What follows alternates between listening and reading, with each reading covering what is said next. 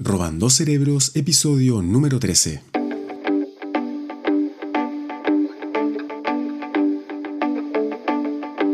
En este episodio estaremos leyendo un artículo sobre la empatía, que es la capacidad para ponerse en el lugar del otro, a modo general. Y em, estaremos hablando por qué es clave para una buena comunicación. Se dice que las personas empáticas son más respetadas y valoradas. Y bueno, una de las claves podría ser la escucha activa y también cómo la lectura o ver cine o series podría ser una ayuda fundamental para desarrollar esta interesante habilidad de la empatía. Así que espero que lo disfruten el artículo fue escrito por mi tocayo, Cristian Vázquez, el 29 de enero del 2020, llamado Empatía, claves para desarrollar y potenciar esta capacidad.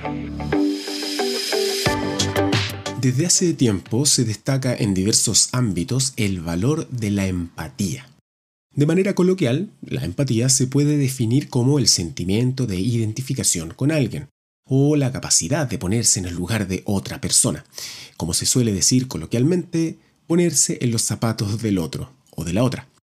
En términos más precisos, se puede afirmar que es un proceso para comprender las experiencias subjetivas de un individuo al compartir esa experiencia de forma indirecta, mientras se mantiene una postura observadora, tal como lo definió William Sin investigador de la Universidad de Harvard. Clave en salud y servicios sociales. La empatía es clave, por ejemplo, en los servicios de salud. Un estudio publicado en Estados Unidos en 1985 indicaba que, en el lustro anterior, hasta el 85% de los pacientes habían decidido cambiar su médico de cabecera o al menos lo habían considerado debido a las escasas habilidades comunicativas de los profesionales de la salud. Desde esos años, la importancia que se da a la empatía en el campo de la medicina es cada vez mayor.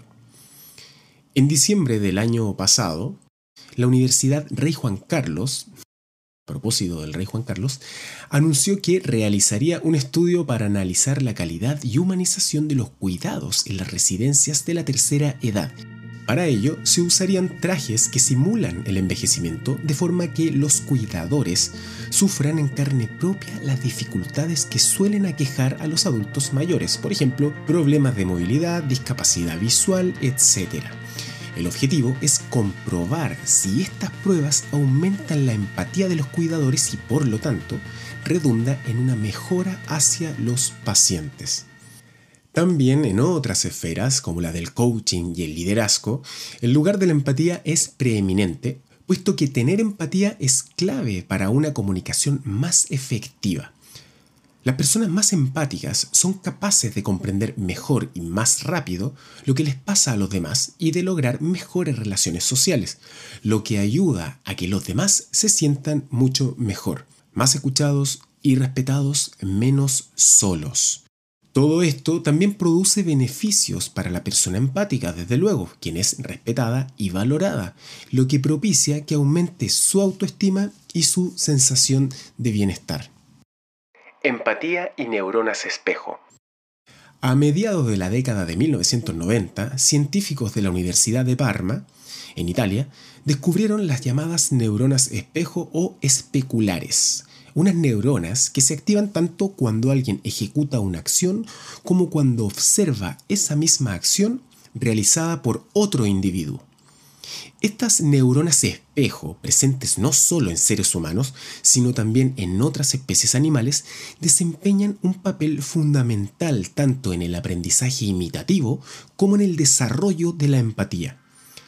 Las neuronas espejo podrían ser la explicación fisiológica de por qué impresiona ver a alguien que sufre un golpe muy fuerte, como si el observador también pudiera sentir dolor solo por haberlo visto. Del mismo modo, también estarían en la base de la empatía. Serían las que permiten interpretar y dar sentido a los gestos y las acciones de los demás. Científicos de la Universidad de Cambridge, a través de un estudio cuyos resultados se publicaron en 2018, concluyeron que en el grado de empatía de una persona también intervienen factores genéticos. Sin embargo, la influencia de los genes no es muy elevada, el 10% del total. El otro 90% de la capacidad de empatía de una persona depende del género y del entorno de socialización de cada persona. Entre paréntesis, dice el artículo, el mismo trabajo determinó que, en general, las mujeres son más empáticas que los hombres. Y es que la socialización es clave. Durante años se planteó la cuestión acerca de si la empatía era una habilidad innata o si, por el contrario, era una capacidad que se puede trabajar y mejorar. En la actualidad, ese debate no existe, hay consenso acerca de que la empatía sí puede desarrollarse y potenciarse. ¿De qué manera? Bueno, a continuación, el artículo enumera algunas claves. 1. Saber escuchar. La escucha atenta es una de las claves de la empatía. En un sentido, se trata de que, cuando uno conversa con otra persona, dejar de estar pendiente de uno mismo e intentar entrar en el mundo del otro. También es muy importante que ese otro se sienta escuchado. Para ello, es clave respetar sus tiempos, no meter prisas, no interrumpir, permitir que quien habla se sienta no solo en la libertad de decir lo que quiere decir, sino también que lo haga de la manera en que lo desee, como más cómodo se sienta. También es clave no limitar la atención al lenguaje verbal, a las palabras. Los gestos, la postura corporal, las miradas, los silencios y muchas otras acciones del cuerpo a menudo proporcionan más y mejor información sobre una persona que lo que ella misma dice. Incluso las acciones de quien escucha pueden ser fundamentales.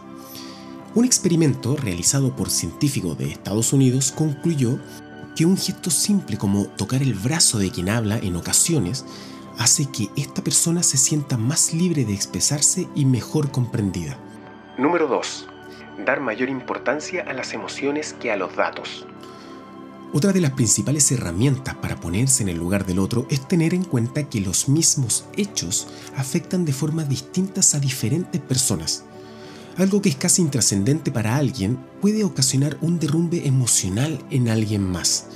Por eso, cuando se trata de potenciar la empatía, no tiene mayor importancia saber qué haría uno mismo en una determinada situación. Lo que cuenta es tener la capacidad de imaginar y entender cómo vive esa situación la otra persona en función de su historia, del contexto que la rodea, etc. y de qué manera resulta afectada emocionalmente. Número 3. Dejar los propios prejuicios y opiniones al margen. Por razones similares a las destacadas en el punto anterior, las opiniones o ideas de la persona que escucha en ciertas ocasiones pueden ser irrelevantes. Dar opiniones cuando nadie lo pide, sermonear, emitir juicios morales o de valor o pretender tener la verdad, todo eso es lo contrario a la empatía. Los resultados de esas reacciones suelen ser contraproducentes, generan una distancia que en muchos casos resulta insalvable. La clave pasa por procurar la tolerancia, aceptar la mirada de los otros, comprender y respetar las diferencias. Número 4. Leer y ver películas. El hecho de que la lectura, sobre todo, y también el cine contribuyen con el desarrollo de la empatía es algo que se sostiene desde hace mucho tiempo. En los últimos años, la neurociencia ha realizado esfuerzos por corroborarlo. Por medio de estudios realizados con resonancia magnética, científicos de la Universidad de Stanford confirmaron que cuando una persona se compenetra en la lectura de un texto de ficción, se activan zonas del cerebro relacionadas con lo que los personajes hacen o sienten.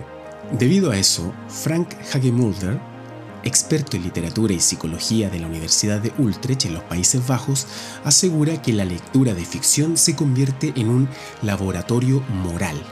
El cerebro del lector se identifica con el de los personajes y permite, por unos momentos, ponerse en sus zapatos como si pudiera probar lo que debe ser estar en su situación, con las dificultades y las emociones involucradas en cada caso. Por ello, las personas que leen tienden a ser más empáticas ya que están habituadas a ponerse en el lugar de otros, aunque sean personajes ficticios, y a evaluar las situaciones desde puntos de vista diferentes de los propios. Y este fue el artículo de mi tocayo Cristian Vázquez, Empatía, claves para desarrollar y potenciar esta capacidad. Si tienen algún contenido que crean que pueda servir para el resto de la comunidad, entonces lo pueden enviar por favor directamente a robandocerebros.profecristian.com. Nos escuchamos en el próximo episodio. Chao.